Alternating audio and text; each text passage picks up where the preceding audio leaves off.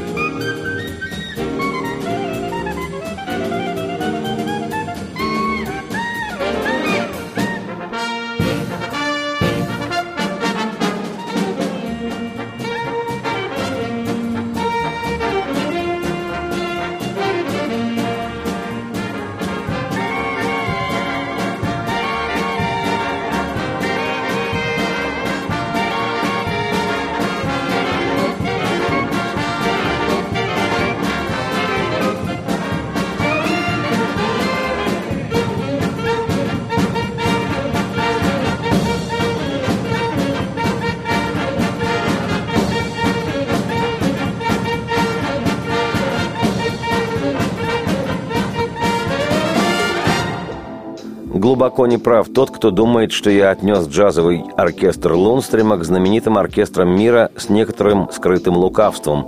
Мол, знаем мы эти журналистские заманихи, и не надо путать мировой джаз с российскими звездами.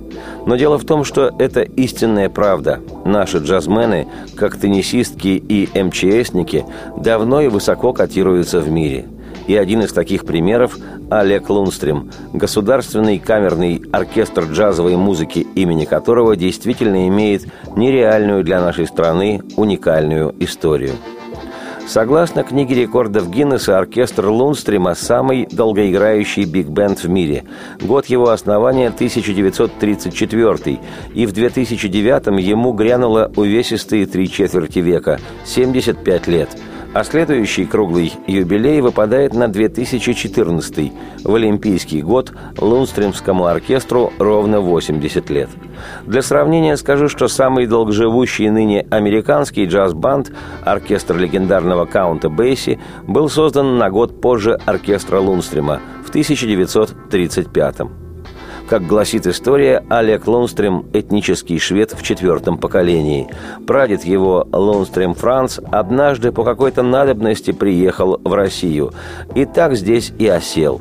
А как отсюда уедешь, когда вокруг тебя такое?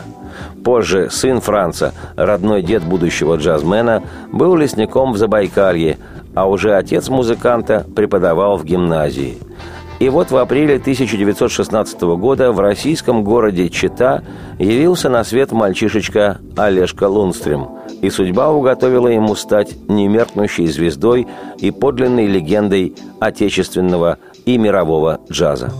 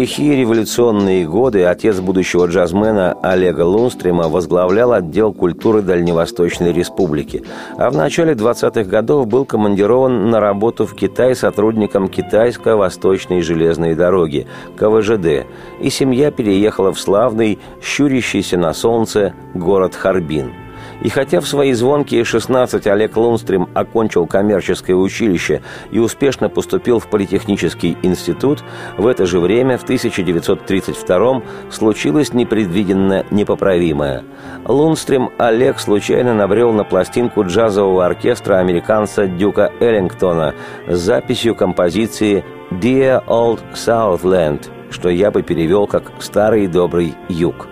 Случайность оказалась роковой и решающей. У парня снесло голову.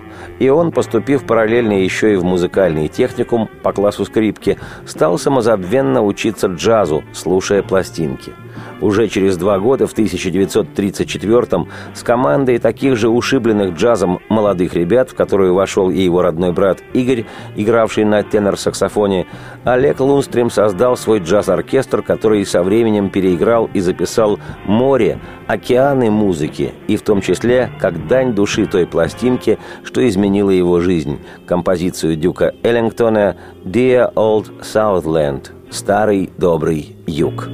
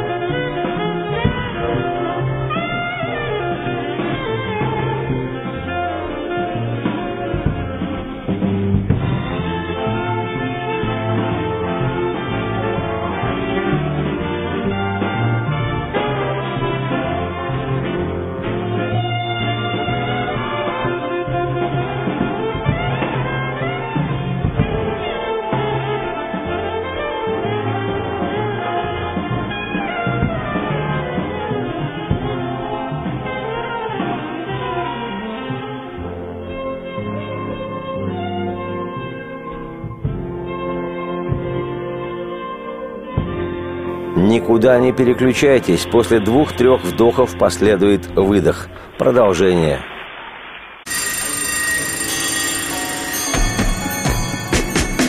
Проверено временем.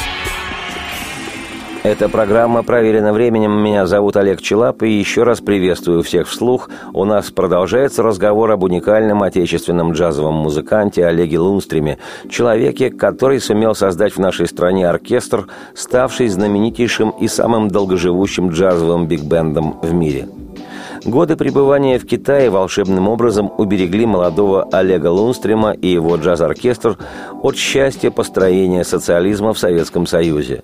Лунстримский бенд играл и набирался опыта и завоевывал популярность в Харбине, а потом и в Шанхае, где джаз, в отличие от нашей страны, не утюжили. В одном только Шанхае в те годы работали более 40 биг-бендов – и оркестр под управлением Лунстрима, тогда он именовался ни много ни мало «Зеленый крокодил», был одним из первых. В сороковые годы пресса и вовсе именовала Лунстрима королем джаза Дальнего Востока. Этому содействовало и то, что в Шанхай, город на перепутье Востока и Тихоокеанского побережья Запада, часто приезжали с гастролями американские джазмены, у которых было чему учиться, что и делали пружинистые Лунстрим-сотоварищи. Со временем дело дошло и до сочинения собственных пьес. Также музыканты стали исполнять в джазовой обработке и русские песни. Песню о капитане Исаака Дунаевского, «Чужие города» Александра Вертинского, «Катюшу» Матвея Блантера и произведения других наших композиторов, но, несомненно, продолжали играть и пьесы из арсенала первородного джаза, американского.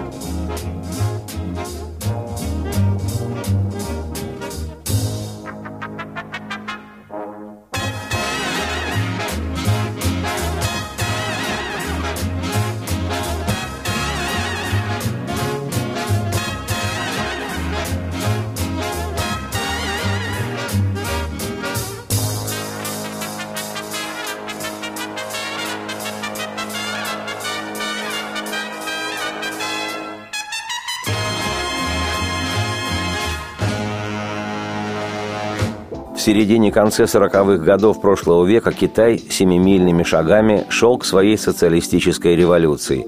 Обстановка в стране становилась нервной и нетерпимой ко всему иностранному. И джазменам оркестра Олега Лунстрима, которые, к слову сказать, все имели советское гражданство, пришлось паковать чемоданы и решать, куда двигать. И в 1947 году решено было двинуть домой, на родину, которая звалась в ту пору СССР – и хотя советские консульские работники, симпатизировавшие молодым музыкантам и давали им понять, что в стране окончательно победившего всех социализма был заодно побежден и джаз, а значит ничего хорошего ребят не ждет, на волне послевоенного патриотизма джаз-оркестр Лунстрима в полном составе приехал в Советский Союз дарить людям радость общения с музыкой.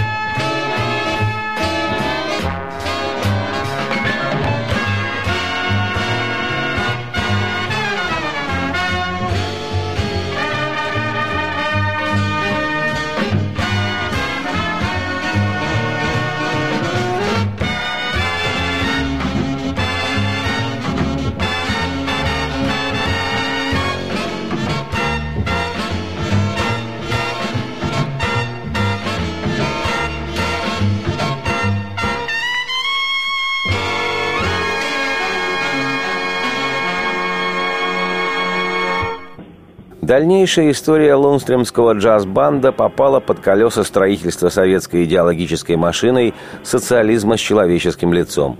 В то время в нашей стране победивший фашизм, а с ним и, как тогда казалось, остальное мракобесие, тем не менее с джазом было практически покончено. Но если не навечно, то хотя бы на какое-то время. Еще слава богу, что приехавших в Советский Союз музыкантов оркестра Лунстрима не отправили валить лес – но джаз в очередной раз был признан музыкой сугубо буржуазной. В те времена в дубовых кабинетах уже вызрел невыдыхающийся лозунг советских руководящих работников 50-х «Сегодня ты играешь джаз, а завтра родину продашь». Поэтому, вернувшись домой, «Здравствуй, Родина!» музыканты с разбегу налетели на железобетонное 1948 года решение родной партии и двоюродного правительства об очередном усилении, укреплении и улучшении в области культуры. Под это решение музыкантов джаз-оркестра Олега Лунстрима распределили кого в оперный театр, а кого в оркестры казанских кинотеатров – это вместо того, чтобы возить джаз-бенд по всему миру и, если уж не ставить целью зарабатывать, то хотя бы демонстрировать завоевание несгибаемой советской культурой. Единственное хорошее, что тогда произошло с музыкантами, помимо того, что, повторюсь, их не отправили в бесперебойно функционирующий ГУЛАГ, большая часть бенда от безысходности ситуации отправилась учиться в Казанскую консерваторию. И если бы не тогдашний худрук татарской государственной филармонии композитор Ключарев, то загнулся бы оркестр Лунстрима как миленький. Но неземной поклон в пояс этому человеку. Ключарев, послушав музыкантов, сразу понял, что это за джаз-бенд прибыл в столицу социалистической на всю голову Татарии и делал все, чтобы оркестр не распался, устраивая им в Казани относительно нормальную по советским меркам жизнь и даже разовые концерты в окрестных местностях. То-то радовались жители Татарской Советской очень автономной и социалистической республики, слушая несгибаемый джаз в исполнении оркестра, который возглавлял чистолюбивый и влюбленный в музыку Олег Лунстрим.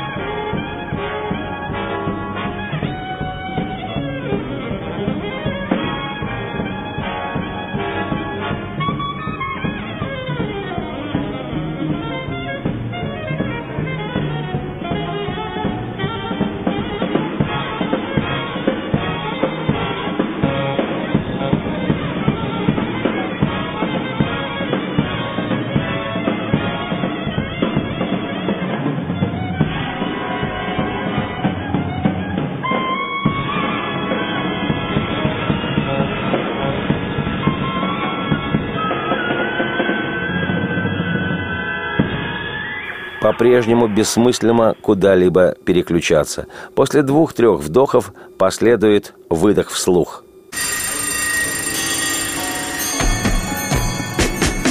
Проверено временем. Эта программа проверена временем. Меня зовут Олег Челап, а речь у нас об одном из знаменитейших оркестров мира, уникальном джазовом биг-бенде соотечественника нашего Олега Лунстрима. Дабы как-то сохранить оркестр, Лунстрим в конце 40-х, начале 50-х, счастливых послевоенно-сталинских годов, делал обработки татарских народных мелодий и наиболее популярных советских и, в частности, татарских песен, составляя из них программы своих редких выступлений. Уже в середине 50-х оркестру повезло записать на радио, а позже и на грамм-пластинку целую серию пьес татарских композиторов в джазовой обработке. А там, не без помощи волшебного человека Ключерева, худрука татарской филармонии и его сподвижников, Лунстримский джаз-оркестр дал серию концертов в помещении Казанского драматического театра, и концерты те прошли, понятное дело, при аншлагах и на ура – Партийные чиновники, конечно, знали, как вреден джаз для простого советского человека. Но простой советский человек оказался не таким уж и простым. Он партии верил, каждый в меру своей искренности и необходимости, но джаз при этом слушал. И уже после успеха в Казани на оркестр под управлением Олега Лунстрима обратили, наконец, внимание концертной организации столицы нашей необъятной родины, города Москвы. После нудных переговоров о постоянной концертной деятельности осенью 1956 через 9 лет после приезда из Шанхая, вышел приказ министра культуры РСФСР, цитирую, создать на базе приехавшего из Китая коллектива концертный эстрадный оркестр под управлением Олега Лунстрима. Цитате конец. В приказе этом отразился весь идиотизм чиновничьего мышления и языка – ведь приехавший из Китая коллектив и был концертным, и, если хотите, эстрадным оркестром под управлением Олега Лунстрима. И он к тому моменту давно уже был создан, 22 года как. И, замечу я, на своей собственной базе.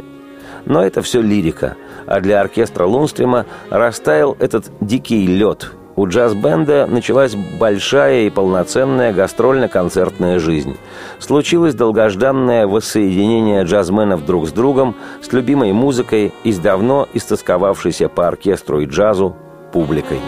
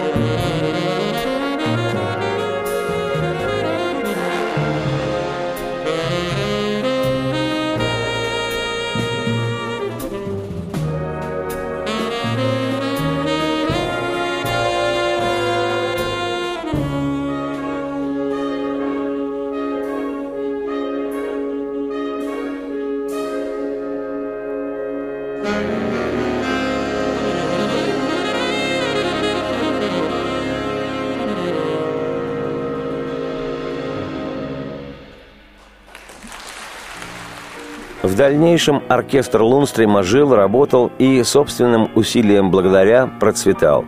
Даже статус государственного получил. В разные годы в оркестре Том работали высококлассные музыканты, наиболее известные из них пианист Владимир Данилин, саксофонисты Георгий Горонян, родной брат руководителя оркестра Игорь Лунстрим и ставший звездой мирового джаза Игорь Бутман – с оркестром сотрудничали певцы-певицы Аида Ведищева и Майя Кристалинская, Валерий Абадзинский, Алла Пугачева, Ирина Отиева и Ирина Понаровская, вокальная группа «Москва Транзит».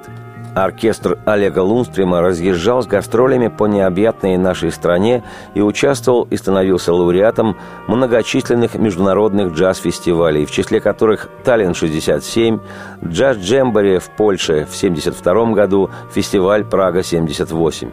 С началом периода более открытой внешней и внутренней политики советских властей в середине 80-х, в современной истории пора это обозначается как Горбачевские перестройка и гласность, оркестр Олега Лунстрима получает возможность чаще выезжать за рубежи социалистической отчизны и в 1986-м становится лауреатом фестивалей в Праге и Софии, в 88-м лауреатом фестиваля «Джаз в Дюктауне» в Голландии – в том же 1988-м оркестр Лунстрима участвовал в фестивале искусств СССР в Индии, позже стал лауреатом фестиваля «Гренобль-90» во Франции, фестиваля 1991 года памяти Дюка Эллингтона в столице североамериканских Соединенных Штатов, проходившей с бешеным ажиотажем в Вашингтоне. Участвовал оркестр Лунстрима и в жарком фестивале биг-бендов и «Матра-92» вне совсем, казалось бы, темпераментной Финляндии. Посетил ряд международных фестивалей на территории бывшего СССР и с успехом выступил в 1998 году на международном джазовом фестивале в Санта-Барбаре, США. Лунстримский оркестр записал множество музыки на пластинках, сыграл не одну программу с зарубежными джазовыми музыкантами. В общем, грех жаловаться.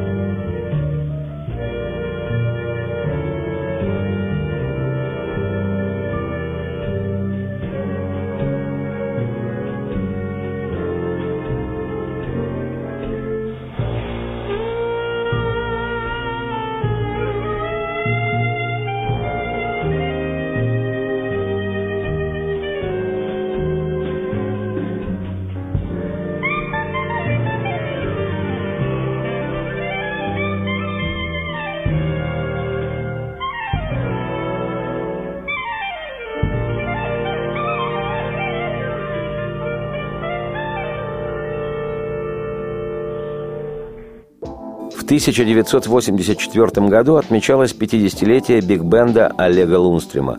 Для отечественной, тогда еще советской жизни нашего джаза ситуация просто-таки немыслимая. Сколько родные власти не закатывали в асфальт это непокорное пружинистое создание по имени Джаз, ничего у них не получилось.